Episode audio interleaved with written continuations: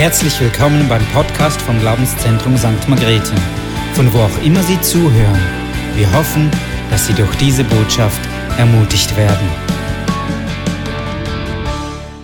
Es ist so gut, mit Jesus Christus unterwegs zu sein. Es ist so gut, mit ihm ins neue Jahr gehen zu können. Es ist so gut, ein Jahr abschließen zu können. Stell dir vor, es gäbe keine Zeit bei uns wo wir so Abschlüsse machen könnten und wieder wie neu beginnen können. Und ich bin so froh, haben wir Jesus Christus. Und ich wünsche euch ein gesegnetes neues Jahr. Wünsche ich auch euch am Livestream, wünsche ich euch im Nebengebäude. Jesus ist da. Und ich habe das Vorrecht, das Jahr 2022 nach Christus mit einer neuen Predigtserie zu eröffnen. Die Predigtserie lautet Gott ist. In dieser Predigtserie, da schauen wir Eigenschaften von Gott an, die sonst kein anderes Wesen außer Gott hat. Sei es in dieser sichtbaren Welt, die wir sehen. Ich habe hier eine kleine Weltkugel mitgebracht oder sei es in der unsichtbaren Welt. Kein anderes Wesen hat diese Eigenschaften. Abgeschlossen wird diese Predigtserie dann am Wochenende vom 12. und 13. Februar, wo wir Gastredner Ivan Olay von der Pfingstgemeinde Bern hier haben werden. Und heute geht es um das Thema Gott ist allgegenwärtig. Er ist allgegenwärtig. Und ich lese dazu eine Bibelstelle aus Psalm 139, Verse 5 bis 10. Da heißt es, von allen Seiten umgibst du mich, Herr, und hältst deine Hand über mir. Diese Erkenntnis ist mir zu wunderbar zu hoch, als dass ich sie fassen könnte. Wo sollte ich hingehen vor deinem Geist und wo sollte ich hinfliehen vor deinem Angesicht? Stiege ich hinauf zum Himmel, so bist du da. Machte ich das Totenreich zu meinem Lager, siehe, so bist du auch da. Nehme ich Flügel der Morgenröte, und ließe mich nieder am äußersten Ende des Meeres, so würde auch dort deine Hand mich führen und deine Rechte mich halten. Und dann will ich noch eine Bibelstelle aus Jeremia 23, 24 vorlesen. Da sagt Gott, kann sich jemand so heimlich verbergen, dass ich ihn nicht sehe? Erfülle ich nicht den Himmel und die Erde, spricht der Herr? Diese Bibelstellen zeigen uns, Gott ist zu jedem Zeitpunkt an jedem Ort. Gott ist nicht an Raum und Zeit gebunden, wie wir. Und seine Gegenwart füllt alles aus in der sichtbaren und in der unsichtbaren Welt. Seine Gegenwart füllt alles aus auf dieser Erde. Seine Gegenwart füllt das ganze Weltall aus, rund um die Erde. Er ist zu jeder Zeit an jedem Ort. Er ist jetzt hier bei uns im Gottesdienstsaal. Er ist im Nebengebäude am Gottesdienstsaal. Er ist bei den Leuten am Livestream. An jedem Ort, zu jeder Zeit ist er allgegenwärtig. Nirgends kann ein Mensch sich vor der Gegenwart Gottes entziehen. Vor Gott zu fliehen ist zwecklos. Viele kennen die Geschichte von Jonas in der Bibel, der vor Gott fliehen wollte. Er konnte es nicht. Oder wenn wir lesen, wie Kain Abel erschlagen hat und Gott war dabei, er war gegenwärtig, er hat es gesehen. Auch im Totenreich sagt uns Psalm 139, ist Gott gegenwärtig. Ja, sogar in der Hölle wird Gott gegenwärtig sein, aber im Unterschied zu den Menschen im Himmel werden die Menschen in der Hölle Gottes Angesicht nicht sehen.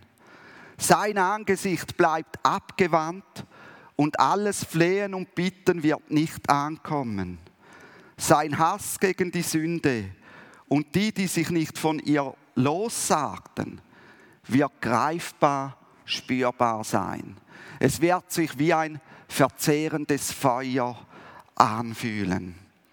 Sie werden immer spüren, dass sie in der Gegenwart Gottes nicht bestehen können. Nun, wir leben in der Gnadenzeit. Halleluja. Das ist die gute Botschaft. Das bedeutet, dass die Menschen jetzt noch die Möglichkeit haben, zu Gott umzukehren, dank seinem Sohn Jesus Christus, der vor 2000 Jahren gestorben ist, den wir im Abendmahl gefeiert haben. Dank Jesus, der unsere Sünde auf sich nimmt, dürfen wir vor Gott bestehen und haben sogar die Freimütigkeit, zu Gott zu kommen. In der Welt, da geschieht viel Böses. Gott ist überall, wo Böses geschieht, dabei. Gott war im Zweiten Weltkrieg sogar in den Konzentrationslagern zu finden. Es gibt Berichte von Menschen, die Gott im Konzentrationslager gefunden haben. Er war dabei, als Böses getan wurde. Er war dabei, als auch dir vielleicht Böses angetan wurde. Gott erkennt die genaue Wahrheit und er wird gerecht richten. Gott sieht, was Hitler getan hat. Hitler entging seiner Verhaftung und dem Gericht der Menschen durch Selbstmord. Hitler meinte so fliehen zu können aber er wird vor Gott stehen mit zitternden Knien, ihm nicht ins Angesicht schauen können und wird für seine Taten zur Rechenschaft gezogen werden. Es ist so gut zu wissen, dass Gott allgegenwärtig ist. Gott, er ist allgegenwärtig. Er hat diese Welt und diese wunderschöne Naturwelt, diese wunderschöne Schöpfung erschaffen. Aber Gott ist nicht in den Steinen drin oder im Stuhl oder in den Bäumen oder was, was uns Menschen sagen wollen. Nein, er ist gegenwärtig. Die einzigen Menschen oder die einzigen Lebewesen, die Gott in sich haben, sind die Menschen, die Jesus in ihr Leben eingeladen haben. Die können sagen, ich habe Gott in mir. Was aber die Bibel klar macht, ist, alles ist von Gott umgeben. Während du auf dem Stuhl sitzt, bist du von oben, von unten, von links, von rechts, von vorne, von hinten. Du bist von Gott umgeben weil er allgegenwärtig ist. Paulus sagt in Apostelgeschichte 17, 27 sinngemäß Folgendes. Jeder braucht nur die Hand auszustrecken, um Gott wahrzunehmen und zu finden. Von keinem ist Gott ferne. Auch wenn du Gott nicht kennst, Du bist von Gott umgeben. Gott ist nicht ferne von dir. Du brauchst nur die Hand auszustrecken, um ihn zu finden. Was bedeutet das nun für den einzelnen Menschen? Was bedeutet das für mich und dich, dass Gott gleichzeitig ist überall? Was bedeutet diese Allgegenwart? Sie bedeutet, Niemand ist allein. Niemand ist allein. Gott, er umgibt dich. Gott ist bei dir in deiner Einsamkeit. Wenn du dich einsam fühlst, dann kannst du dich an Gott wenden wie David, der König von Israel. Und vielleicht denkst du, wenn man eine gewisse Position hat oder einen gewissen Beliebtheitsgrad hat wie David, dann fühlt man sich nie einsam. Wenn man Pastor ist, fühlt man sich nie einsam. Aber glaube mir, eine hohe Position oder eine hohe Beliebtheit in der Gesellschaft bewahren dich nicht vor Einsamkeit. So sagt David im Psalm 25, 16 zu Gott, Gott, wende dich zu mir und sei mir gnädig, denn ich bin einsam und elend. Kennst du dieses Gefühl der elenden Einsamkeit? Ich will die ermutigen, die das Evangelium von Jesus verkünden und sich alleine fühlen darin. Gott ist allgegenwärtig, auch bei der Evangeliumsverkündigung. Du bist nicht alleine. Gott hat diese Welt geschaffen und schon ganz am Anfang stellt Gott in 1. Mose 2.18 fest, am Anfang der Menschheitsgeschichte, es ist nicht gut, dass der Mensch alleine ist. Und so hat er seinen Sohn Jesus Christus auf die Erde geschickt, den wir an Weihnachten feierten, um zu zeigen, dass die Menschen nicht alleine sind. Jesus, er versprach seinen Jüngern in Matthäus 28, 20 folgendes. Er sagte, siehe, ich bin bei euch alle Tage bis an der Weltende. Ist das nicht gut? Hey, als wir so ins neue Jahr gegangen sind, habe ich mir gesagt, ich will mir nicht gute Vorsätze nehmen. Nein, ich will bewusst mit Gott ins neue Jahr gehen, denn Gott ist auch im neuen Jahr bei mir. Auch der Schreiber des Hebräerbriefes stellt in Hebräer 13, 15 fest, denn Gott selbst hat gesagt, ich will dich nicht aufgeben und dich niemals verlassen. Egal wie deine Situation aussieht, ob du alleine in einer Gefängniszelle sitzt, ob du alleine zu Hause sitzt, ob Menschen dich aufgegeben haben oder verlassen haben, ob Menschen dich verachten, du darfst wissen, Gott ist allgegenwärtig. Gott, er ist um dich.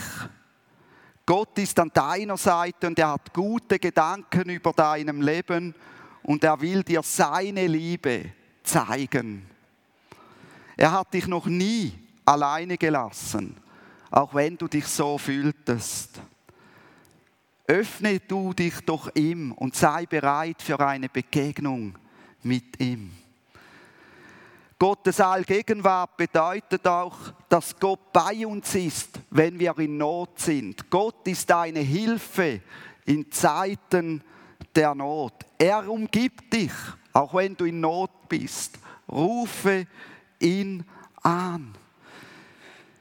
In Jesaja 42,3 heißt es, er wird das geknickte Rohr nicht zerbrechen. Gott wird es nicht zulassen, dass du als geknicktes Rohr ganz zerbrichst. Als Mose von Gott die Aufgabe bekam, das Volk Israel aus der Gefangenschaft in Ägypten zu führen, da hatte Mose aufgrund von Gottes Auftrag eine Not. Hey, wenn Gott uns einen Auftrag gibt, dann kann das uns in eine Not hineinführen als Menschen. Warum? Wir fühlen uns hoffnungslos überfordert. Und Mose fühlte sich hoffnungslos überfordert damit, das Volk Israel aus den Händen des Pharaos zu befreien. Sein Selbstwert war im Keller und er fragte sich, wer bin ich? Kennst du diese Frage? Gerade wenn wir in Nöte kommen, fragen wir uns oft, wer bin ich? Spannend ist Gottes Antwort auf die Not von Mose und wir lesen es in 2. Mose 3, 12. Und dort sagt Gott sinngemäß zu Mose, Mose, ich will mit dir sein. Ich bin bei dir mit meiner Gegenwart. Ich helfe dir durch diese Not. Die Folge wird sein, dass du und das Volk mir dienen wird. Die Folge wird sein, dass du und das Volk mir dienen wird. Und das gilt auch für uns. Wenn wir in Not sind, sagt Gott zu uns genau das Gleiche. Ich bin mit dir. Ich bin bei dir. Und ich helfe dir durch diese Not. Im Psalm 16, 8 und 9 sagt König David von Israel folgendes.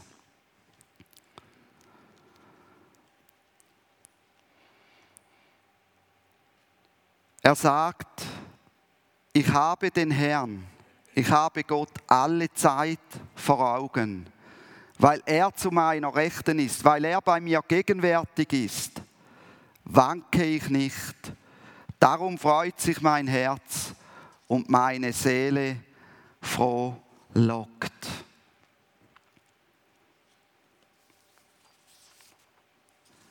Nöte können mir zwar zu schaffen machen, Nöte können mir den Schlaf rauben, das können sie. Aber sie können mich nicht zu Fall bringen, weil Gott an meiner Seite ist, weil Gott mich aufrichtet und darauf achtet, dass ich nicht am Boden liegen bleibe. David beschreibt in seinem bekanntesten Psalm, in Psalm 23, 4, und wenn ich auch wandere durchs Tal der Todesschatten, so fürchte ich kein Unglück, denn du bist bei mir. Dein Stecken und dein Stab, die trösten mich. Hey, Gott ist bei uns auch in der größten Not. Seine Gegenwart gibt uns Trost, wo wir verzweifelt sind. Wir dürfen wissen, mit seinem Stecken und Stab kämpft Gott für uns. Gott ist für dich. Er kämpft für dich. Was bedeutet Gottes Allgegenwart für dich und mich? Es bedeutet, dass Gott mich auch umgibt, wenn ich in Versuchung stehe.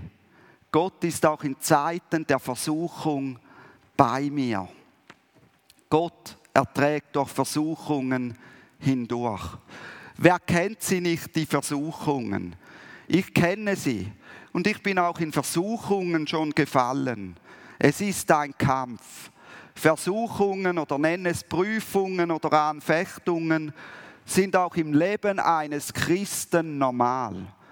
Es gibt so die Lehre, dass wenn du mit Jesus unterwegs bist, dann läuft alles wie am Schnürchen. Hey, Versuchungen sind im Leben eines Christen normal. Die sind vorhanden. Und darum schreibt die Bibel auch über Versuchungen, die Christen durchmachen. Was ist bei den Versuchungen? Versuchungen geben ein kurzweiliges Vergnügen oder sie geben einen Spannungsabbau, aber sie haben immer gemeinsam, dass sie in Gefangenschaft führen und zerstörerisch auf Menschen und ihre Beziehungen wirken. Die Folgen sieht man oft erst später.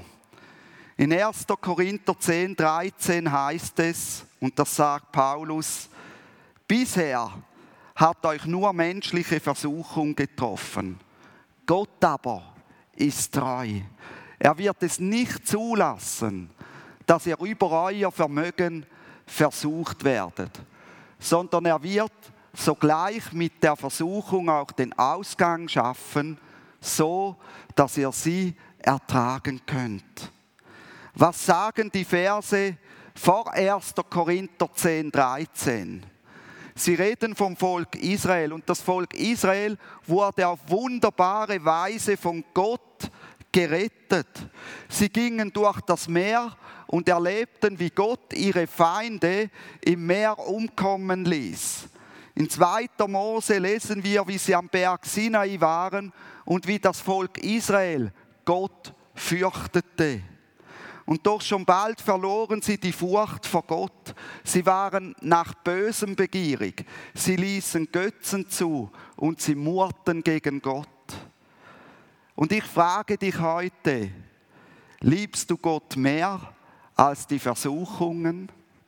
Oder anders gefragt, fürchtest du Gott mehr, als du die Vergnügungen der Versuchungen liebst? Bist du dir bewusst, dass du in Gottes Gegenwart nicht bestehen könntest? Ist dir klar, dass du in der Gegenwart Gottes nur bestehen kannst, dank dem Erlösungswerk von Jesus am Kreuz? Wenn dir der Aspekt der Furcht in deinem Glaubensleben fehlt, dann wirst du den Versuchungen nachgeben. Furcht vor Gott ist eine der Grundlagen, um in den Versuchungen bestehen zu können und weise zu handeln. Furcht lässt mich nämlich meinen Blick auch in der Versuchung auf Gott richten. Gott, er ist bei dir gegenwärtig, auch in der Versuchung. Und wenn du deinen Blick auf ihn richtest, dann wird er es nicht zulassen, dass du fällst. Der Blick auf ihn wird dir helfen, die Versuchung zu ertragen und hinter dir zu lassen. Der Blick auf ihn wird dir helfen, den Raum der Versuchung zu verlassen und ihr nicht nachzugeben. Kämpfe nicht gegen die Versuchung, sondern richte deinen Blick auf Gott, richte deinen Blick auf Jesus und fürchte ihn und dann wird er für dich kämpfen. Gottes Allgegenwart für dich und mich bedeutet, Gott gibt Trost in Zeiten des Zerbruchs. Im Psalm 34, 19 sagt der Psalmist, der Herr ist nahe denen, die zerbrochenen Herzen sind, und er hilft denen, die zerschlagenen Geistes sind. Gott ist auch gegenwärtig bei dir, wenn dein Herz zerbrochen ist. Er ist bei dir, wenn du leidest und wenn du unten durchgehst. Jesus hat vom Heiligen Geist gesagt, dass er ein Tröster ist. Und wer an ihn glaubt, der hat diesen Heiligen Geist, diesen Fürsprecher, diesen Beistand in sich.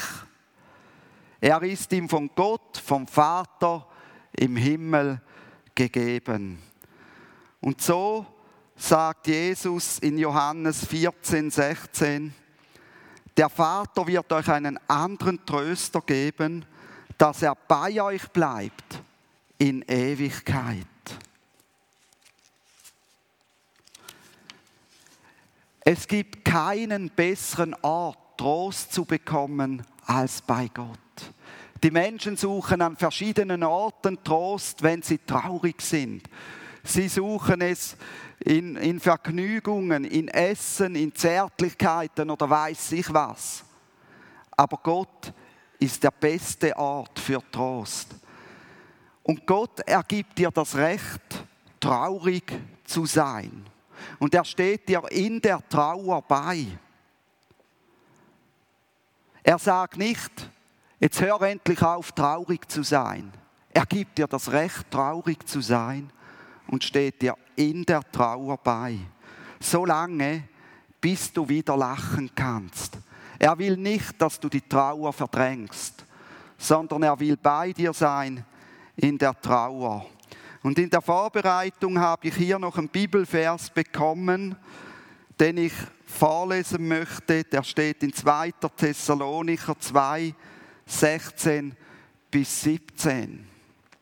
Da heißt es, er selbst aber, unser Herr Jesus Christus und unser Gott und Vater, der uns geliebt hat und uns einen ewigen Trost und eine gute Hoffnung gegeben hat durch Gnade, er tröste eure Herzen und stärke euch in jedem guten Wort und Werk. Wenn du traurig bist, darfst du wissen, durch das Erlösungswerk von Jesus Christus, er wird dich trösten und er wird dich stärken. Und er gibt dir das Recht, traurig zu sein und begleitet dich durch diese Trauer hindurch, bis du wieder lachen kannst. Gott ist allgegenwärtig, aber oft spüren wir Menschen das nicht. Was sind denn Schlüssel, um in der bewussten Gegenwart Gottes leben zu können? Der erste Schlüssel ist, lade Jesus in dein Leben ein. Kehre um zu Gott. Was passiert, wenn du Jesus mit aufrichtigem Herzen einlädst? Du wirst ein Kind Gottes und hast nach der Bibel, eine Bibelstelle davon ist Epheser 3,12, hast du Zugang zu seiner Gegenwart. Du hast das ewige Leben in der Gegenwart Gottes. Wer Jesus einlädt, hat Gott nicht nur um sich, sondern hat Gott in sich. Willst du Jesus in dein Leben einladen? Und wenn du jetzt im Nebengebäude sitzt oder hier oder als Zuschauer, dann möchte ich dir einfach ein kurzes Gebet vorsprechen, wo du Jesus in dein Leben einladen kannst. Jesus, ich lade dich ein in mein Leben. Vergib mir, dass ich bis jetzt ohne dich gelebt habe. Amen. Dieses kurze Gebet mit aufrichtigem Herzen gesprochen, das reicht und Jesus wird in dein Leben kommen. Zweitens, werde ruhig vor Gott. Es ist schwierig für uns Menschen, ruhig zu werden. Denn wenn Nöte sind, dann werden wir oft laut. Dann nachher äh, reklamieren wir rum oder nörgeln oder weiß ich was. Aber werde ruhig vor Gott. Das Ruhigwerden in der Gegenwart Gottes gibt dir Stärke für jede Situation. Vertraue Gott, dass er, der diese Welt geschaffen hat, der gegenwärtig ist auf dieser Welt an jedem Ort und auch im Weltall, Vertraue ihm, dass er alles im Griff hat. Gebe deine Sorgen ab und versuche nicht durch eigenen Aktivismus irgendetwas zu erreichen. In Jesaja 30, 15 heißt es dazu, denn so spricht Gott der Herr. Durch Umkehr und Ruhe könntet ihr gerettet werden. Im Stillsein und im Vertrauen läge eure Stärke. Er sagt eigentlich, ich bin bei euch, wenn ihr ruhig werdet und mir vertraut. Hey, ihr werdet gestärkt werden, ich werde euch helfen in dieser Situation. Drittens, rede mit Gott über alles. Du kannst ihm alles sagen. Mit Gott reden heißt beten. Die Bibel fordert die Menschen immer wieder auf, mit Gott zu reden. Und ich will dich ermutigen, in diesem Jahr so viel mit Gott zu reden, wie du es noch nie getan hast. Jesus, er wird dir antworten. Er hat lebensbringende Worte für dich.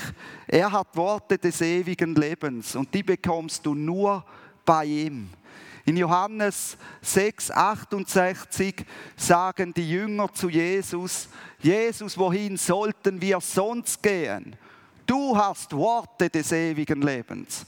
Und wenn ich beginne mit Jesus zu reden, wird er mir mit Worten antworten, die ewiges Leben in mich hineinbringen. Er gibt Lösungen für Situationen und er hilft, den Nächsten zu sehen.